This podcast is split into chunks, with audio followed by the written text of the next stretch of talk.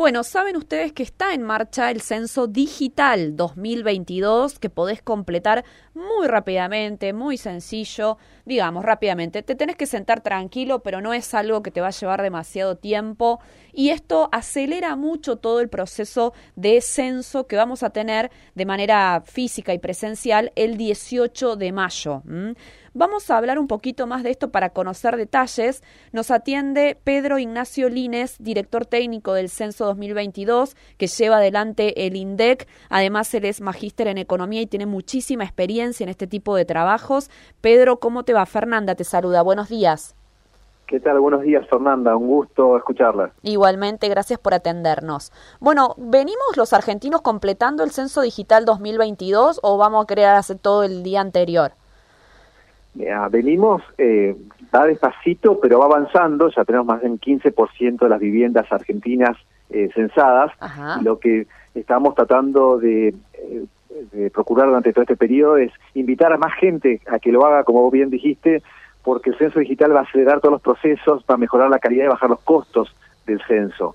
Así que invitamos a toda la ciudadanía a apoyar esto, es una obligación cívica, participar del censo, es un día cívico, y ese día podemos aprovechar aprovecharlo mejor si podemos completar el, censo online antes, entrando a la página www.censo.gov.ar. Perfecto. Eh, de todas maneras, ese día como ciudadanos tenemos que alguien tiene que haber en casa, por más que lo hayamos completado.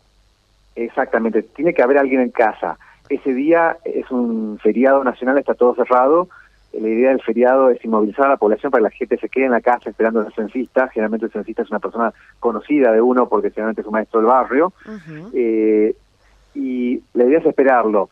Si por una cuestión de, fuerza mayor, eh, lo que pueden hacer los que hicieron el censo digital es dejar el código de completamiento a un vecino con el número de personas que viven en la vivienda por sexo. Y con esa información ya la toma el censista y automáticamente ya tiene toda la información de las personas y de la vivienda. Entonces, a partir de eso vamos a poder saber cómo vivimos, cuántos somos, etcétera, etcétera. Pero toda la caracterización de las personas y de la vivienda estaría en el código digital y con eso aceleramos los procesos. Invitamos a todos a, estar, a estar ese día, recibir al censista porque es un, un, día, es muy grato conocer al, a la al censista que va a recorrer eh, las casas, pero en el caso que no puedan estar, está la opción de dejar el código a un vecino. Claro. El cuestionario, claro, el cuestionario que hoy vemos digital es el mismo que nos va a hacer el censista o hicieron alguna variación entre uno y otro. Es exactamente el, mismo. Lo que tiene lo que tienen las herramientas digitales que permiten saltear eh, preguntas en el caso de que no apliquen. Por ejemplo, si uno está contestando por un varón, automáticamente no, no uno no, recorre todas las preguntas de fertilidad, por ejemplo. Claro, claro, perfecto. Entonces uno por ahí lo ve más corto, pero en realidad son todas las preguntas y tiene, tiene los diferentes eh, recorridos son son diferentes en el digital, pero se optimizan, pero son la misma cantidad de preguntas de acuerdo al, a la persona que te enfrente. Claro. Pedro, ¿y cómo varía el cuestionario de, un, de una década a la otra, digamos? Bueno, ahora pasaron algunos años más, pero digo, eh, ¿cómo lo evalúan? ¿Cómo lo diseñan? Bueno, normalmente lo único, uno siempre en estadísticas trata de comparar bananas con bananas y peras con peras. Entonces, para asegurar la comparabilidad, se mantienen casi todas las preguntas. De censo a censo, salvo que se pueden eliminar, hasta ahora no se eliminó ninguna, se eliminan preguntas que dejan de tener relevancia, entonces ya que habían tenido poca poca um, incidencia en los censos anteriores, hasta ahora no pasó, y lo que se hace muchas veces es como pasó ahora, ante demandas de la sociedad civil, se incluyen eh, nuevas preguntas para abordar nuevas temáticas, por ejemplo, en este caso la identidad de género, eh, pueblos eh, originarios, autóctonos y, y afrodescendientes, que son las tres, las tres preguntas, y, discapacidad, por supuesto, ¿no? que también es una, una cuestión que estaba pendiente. Después hay que pensar que el censo capta generalidades, para ir al hueso de los fenómenos o los detalles de los fenómenos, tenemos encuestas. El INDEC, entre censo y censo, tiene las encuestas intercensales que van captando la coyuntura y el detalle de muchos fenómenos económicos y sociales. No podemos esperar todo el censo, el censo solamente es una foto que saca lo estructural y a partir de eso el INDEC hace encuestas intercensales donde podemos ir viendo la, evolución de la coyuntura, por ejemplo, del mercado de trabajo, de las condiciones de vida, eh, temas de violencia, etcétera, etcétera. Bien. Hubo toda una discusión respecto de datos como por ejemplo el DNI de las personas y ese tipo de, de, datos que por ahí son más personales. Lo que le interesa al INDEC es lo sociodemográfico, ¿es así? Exactamente. Al INDEC no le importa saber información de Fernanda, claro. importa saber la, la, información de las Fernandas, del colectivo, claro. del grupo. Entonces, por eso el INDEC nosotros siempre publicamos en compilaciones de conjuntos para que no se pueda identificar a la persona, sino a caracterizar ese tip, esa tipología de personas, esa tipología de viviendas, etcétera, etcétera, etcétera, para tomar decisiones tanto de políticas públicas para el futuro y también para decisiones del sector privado. Tengan en cuenta que el censo y toda la información que hace el INDEC, que produce el INDEC, no solamente es para el Estado argentino, sino también para la sociedad. Si usted, por ejemplo, quiere saber, quiere poner una juguetería, sería importante saber dónde hay más niños, claro. o, o, si quiere poner una farmacia, dónde hay más eh, población adulta. Y toda esa información la puede conseguir gracias a, la a, a los datos que publicamos en el INDEC, que es público, la información estadística oficial es un bien público uh -huh. y por eso todos tenemos que apoyar eh, la iniciativa del Estado de recolectar información y publicar información para tomar decisiones. Perfecto. ¿Cuántos censistas se van a movilizar el 18 de mayo? Bueno, toda la estructura censal más o menos el 18 de mayo son casi 600.000 personas que se están capacitando actualmente para llegar eh, eh, al día 18 de mayo. Uh -huh. Bien. Además va a haber, del censo, va a haber eh, relevamientos especiales en viviendas colectivas, personas en situación de calle y áreas rurales.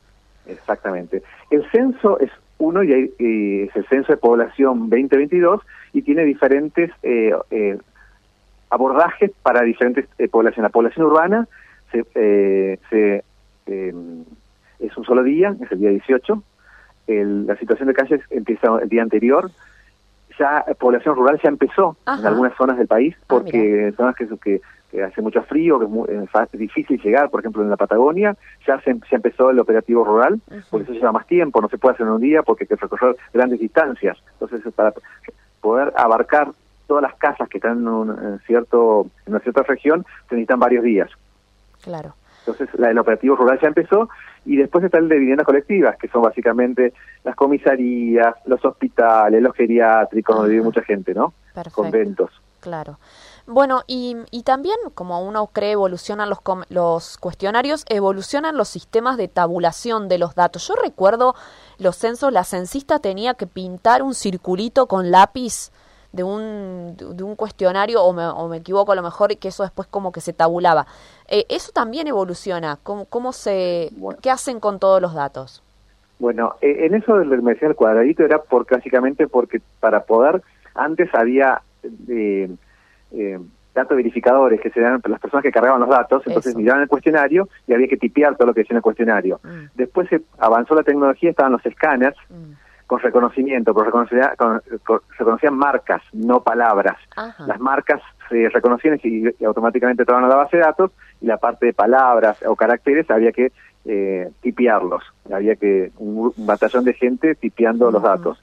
Ahora todo eso avanzó un montón, ya directamente tenemos esto eh, con, eh, con, unas nuevas tecnologías que son escáneres que reconocen no solamente las marcas, que son las crucecitas o los redondelitos, sino también los caracteres y los interpretan. Y eso lo, después los, los disponibilizan en una base de datos. Claro. Y a futuro la idea es que casi eh, dejemos el papel 100% y pase a ser todo digital. Ojalá, ojalá. Como está pasando en muchos países del mundo. Claro, claro. Y mm, bueno, ¿cuánto tiempo trabajan en procesar esos datos? ¿Cuándo vamos a tener algún número de cuántos somos bueno, los argentinos? De máxima va a ser 13 meses. Supongamos Ajá. que la mayoría de la gente contesta en papel. Sí. Cuanto más gente conteste el, el, el, cuestionario digital, más rápido vamos a tener los datos. Uh -huh. Pero nosotros prevemos que casi un, eh, de piso un 20% va a contestar, pero alentamos a la población que cuanto más gente conteste el digital, más rápido vamos a tener los datos. Ese mismo día, a la noche, vamos a tener una idea de cuántos somos por sexo. Y a medida que va pasando el tiempo, se van a ir procesando los, las bases de datos y entonces depende de la calidad del dato, eh, vamos a poder acelerar esos 13 meses o no. Perfecto, perfecto. Bueno, Pedro, le agradezco mucho estos minutos con nosotros. Bueno, Fernando, un gusto y cuando quieran estamos aquí eh, abiertos al INDEC para eh, contestar cualquier inquietud que tengan sobre el censo o cualquier operación estadística que hacemos INDEC. Bueno, siempre nos atienden, así que le agradecemos mucho. Que tenga una buena jornada. Igualmente, adiós y saludos a todos por allá. Adiós. Bueno, Pedro Ignacio Lines es el director técnico del Censo 2022, miembro del INDEC, el Instituto Nacional de Estadísticas y Censo, que lleva adelante eh, muchas mediciones, pero ahora lo, lo más relevante por mm, su, su poca frecuencia, ¿no? Los censos son cada 10 años, en 2020 no se pudo realizar, estamos llevando adelante ahora el censo digital que va a estar disponible hasta eh, el día 18 de mayo, cuando será el censo presencial, ¿eh? Muy interesante todo lo que tiene que ver con, bueno, los datos, ¿no? Que recaba esta encuesta nacional había muchos que decían, no, bueno, pero la versión digital te pide igual el DNI, ¿no? Porque hubo mucha controversia sobre eso. Vos, si ese día le decís al censista, yo me llamo Eugenia, pero te llamas Fernanda, al censista no le importa, digamos, al censista lo que le importa es saber cuántos hombres y mujeres viven ahí, de qué edad tienen, si son jefes de hogar, si vive alguien más, eh, cuánto, cómo es tu casa, qué calidad de piso tiene, qué calidad de techo tiene, si tenés agua, si tenés gas bueno, eh, Así que no es tan largo el cuestionario. La verdad es que yo me, senté a hacer el censo digital pensando que me iba a llevar más tiempo.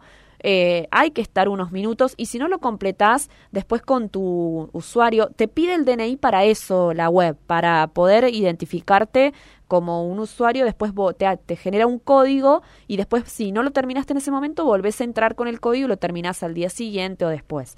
Pero eh, no, no es tan largo. Eh, y, y, está bueno hacerlo porque un día va a ser siempre así, ¿no? Va a ser digital. Además, va a permitir tabular más rápido los datos cuantos más, cuanto más argentinos y argentinas hagamos el censo de manera digital. Así que bueno, estaremos atentos a todo lo que tiene que ver con eso.